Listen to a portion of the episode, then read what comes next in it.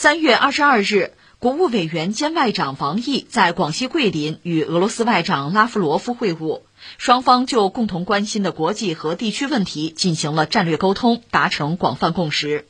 二十三号，拉夫罗夫在联合记者招待会上表示，欧盟单方面摧毁了俄欧关系，俄罗斯与中国的关系发展的更快，俄欧关系的整个基础都被欧盟所做出的单方面决定所摧毁。拉夫罗夫在采访中强调，如果欧洲切断了这些联系，并摧毁了多年来建立的所有机制，除了一些仍然和俄罗斯保持伙伴关系的欧洲国家，客观来讲，俄罗斯与中国的关系会比其他欧洲国家的关系发展的更快。他表示，如果欧盟认为有必要消除这种双边关系中的不正常现象，俄罗斯会与欧盟进行更多的接触，在平等的基础上建立关系。这个世界变化非常快啊，节奏也很快。中美高层对话之后，是国务委员兼外长王毅在广西桂林和俄罗斯的外长拉夫罗夫有会晤，双方就共同关心的国际和地区问题有战略沟通，还达成广泛共识。另外还有联合的记者会，拉夫罗夫在这个记者会上讲讲俄罗斯和欧洲的关系嘛，他说俄罗斯和与作为一个组织的欧盟没有任何关系。因为俄欧关系的整个基础都被欧盟给破坏了吧，单方面的给毁掉了。他还讲说哈，如果欧洲切断了这些联系，毁掉了多年来建立的所有的机制，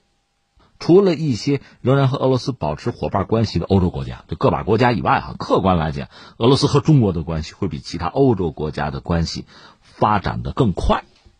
这让人很感慨了，因为大家知道俄罗斯嘛，就沙俄时代，它就是一个所谓双头鹰，他自己也这么认同，就这个形式是一个双头鹰，那一头呢是对着欧洲，一头是对着亚洲，但是这个两个头可不一样大。我们多次讲，在历史上，就俄罗斯从历史上，它应该叫西方的学生，就彼得大帝曾经向西方学习，所以他显然更加重视欧洲这一部分，而亚洲这一部分呢，开发起来也很困难，但是后来搞了一个西伯利亚大铁路而已啊。即使在今天，你看看俄罗斯，你说说它这个呃主要城市也好啊，城市群也好，工业中心也好，你算来算去，基本上还是像欧洲。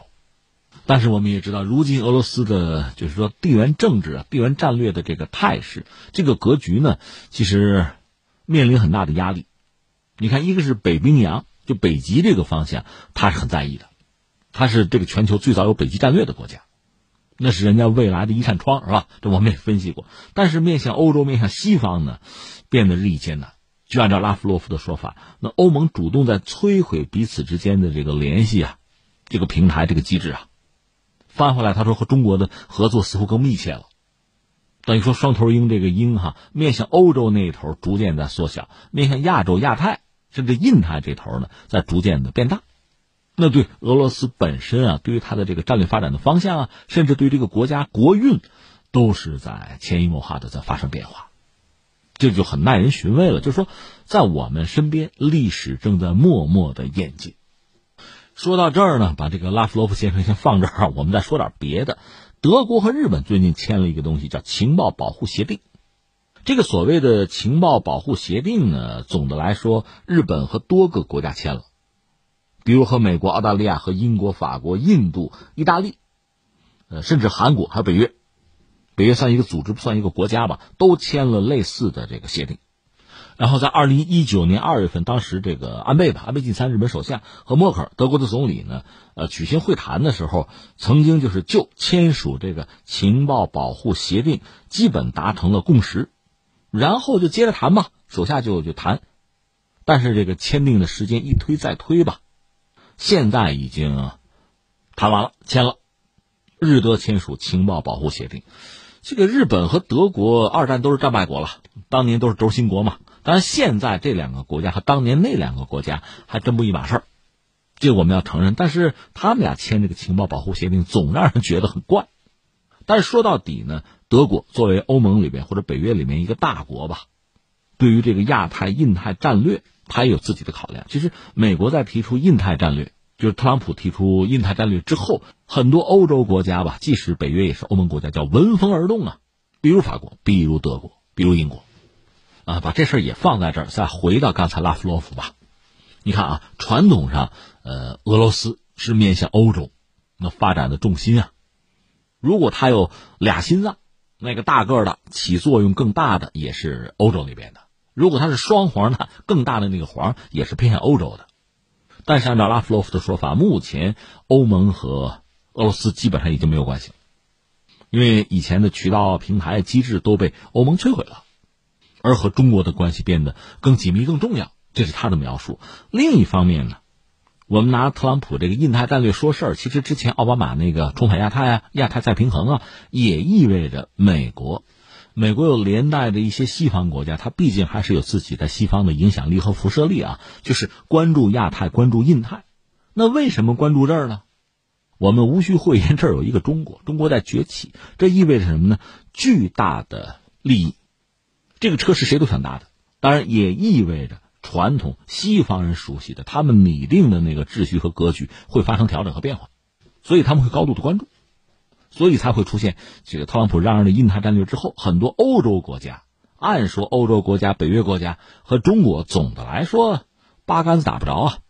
你要说贸易那没得说。但是在战略上，按说井水不犯河水啊，你走你的阳关道，我走我的独木桥。你现在非要奔过来，那显然看到了利益，闻到了肉香嘛。所以这样一来呢，俄罗斯可能是被动的，很多欧洲国家是主动的，都把亚太、把印太作为一个重要的舞台，角逐利益的重要的战场。俄罗斯虽然没有明确的表述要介入亚太的局势，但是显然他会看到这个地方，这也算是必争之地吧。所以他未必没有兴趣，只不过在亚太、在印太，他的着力点可能有限。对俄罗斯来讲，真的是介入到亚太或者印太这个区域吧，那无外乎这么几种可能：一个就是舰队了，但是他现在海军力量乃至军事力量总的来说是捉襟见肘的；那再就是能源，能源的输出在亚太、在印太，能不能建立新的网络啊、渠道啊，打造新的影响力；再就是选择合作伙伴了。就是能够局部的影响甚至改变地缘政治格局，这恐怕是俄罗斯确实应该考虑的。但总的来说，取决于它的综合国力。那亚太、印太有没有可能，它和西方一个新的这个博弈的热点地区呢？对他来讲，难度可能也很大，因为他现在这个开的场也就不少了。东乌就乌克兰，东乌克兰那个地方还有一场，另外在叙利亚，传统战场。那么和欧洲呢？现在基本上就说和欧盟之间联络的途径啊、互动的渠道，基本上都断掉了。北溪二号呢，也不乐观，因为涉及到那个反对派纳瓦利内那个事件呢，德国对俄罗斯意见很大，甚至也威胁过要把北溪二号停下来。这当然正中美国人的下怀啊。那德国人或者欧洲人最终会怎么选择？这倒是一个非常有趣的问题。不过从我们旁观者的角度看呢，如果欧洲人，还和俄罗斯合作，还有能源的合作，甚至北溪二号还坚持搞下来的话，那无疑是和美国人博弈的一张牌。如果你放弃了，这张牌就没有了。可是翻回来，欧洲人的利益，包括在能源上的利益，哈，美国人能够保证吗？能够提供或者补偿什么吗？我们看不到这方面的可能性。那你看，在这个地缘政治格局方面，这几个玩家吧，俄罗斯、中国加上呃北约或者欧盟吧，呃还有美国哈，这是一个很很有戏剧性的场景。因为北约里边，美国是龙头老大、带头大哥，其他呢主要就是欧洲国家或者是欧盟国家。而作为北约国家和欧盟国家，这个一身兼两职，这两个角色其实有的时候是相互矛盾的。那欧洲国家确实就有点神经分裂。那你看，比如说中美贸易战，这贸易在经济上、在高科技上如果脱钩的话啊，其实欧洲是可以从中渔利的。而如果欧盟和俄罗斯对抗的话，美国。是最称心意的，那么中国和欧盟在经贸上如果联系非常紧密的话，那美国又受不了。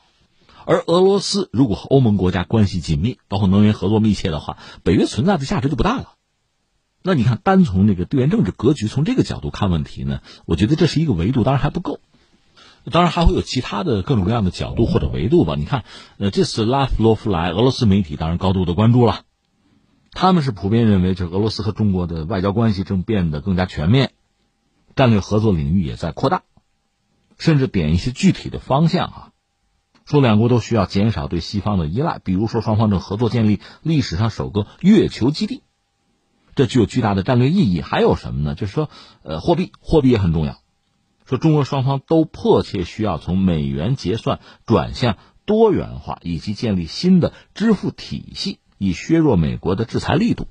这是俄罗斯方面媒体的说法啊，这你可以理解。但他们认为这方面中国已经遥遥领先，中国自己发展了数字货币，这是一项革命性的创造，将是全球同类型之中的首个。与此同时，俄罗斯已经降低了持有的美国国债，就规模降低啊，同时增加了人民币所占的外汇储备比例，一条去美元化之路已经开启。莫斯科还渴望加速这一进程。那从这个维度上看呢，其实美元啊、欧元，这都是不可回避的重要的角色呀，而且往往是此消彼长。那这个进程，其实欧洲人是不可能置身事外的，这和他们利益有着密切的关系。而且像中国这样的体量、这样的发展速度吧，在全球范围内，很多大宗商品的交易，不可能没有中国人的身影。怎么结算，这是一个很直接的问题啊。所以现在拉夫罗夫他从他这个角度看呢，和欧盟的关系，欧洲作为一个整体啊，俄罗斯和欧盟的关系，其实已经降到了谷底。而且他认为责任是在欧洲，这个显然和拜登上台之后呢，美国渲染俄罗斯的威胁，把它作为一个主要的敌手。那这样做呢，显然是为了让欧洲国家，就是欧盟啊倒向自己一边。如果这样讲的话呢，拜登局部的是成功了。那为什么叫局部的呢？就是没有涉及到更多的具体的实际的利益呢？它更多的是形式上的，是口头的，而真正涉及到这个利益上的纠葛。美国能不能让利？多大程度上让利？这对欧洲人来说可能是非常直接的一个问题。那至于中国呢，在欧洲人眼里可能更是一个复杂的角色吧。传统不有一个词叫“正冷经热”吗？所以这次你看，布林肯到这个北约总部，北约的秘书长斯托尔滕贝格强调说，他们和我们价值观不一样，就中国和西方的价值观不一样，但是也承认在经济上非常广泛和紧密的联系啊。我不是说吗？传统有个词叫“正冷经热”。那是在某个阶段、某种程度上出现的两个经济体之间的这个状态吧。关键是目前也许还有人想出现这样一个格局和状态，问题是我们还想吗？你不得问问我们的意见吗？如果我们不想，你做不到吗？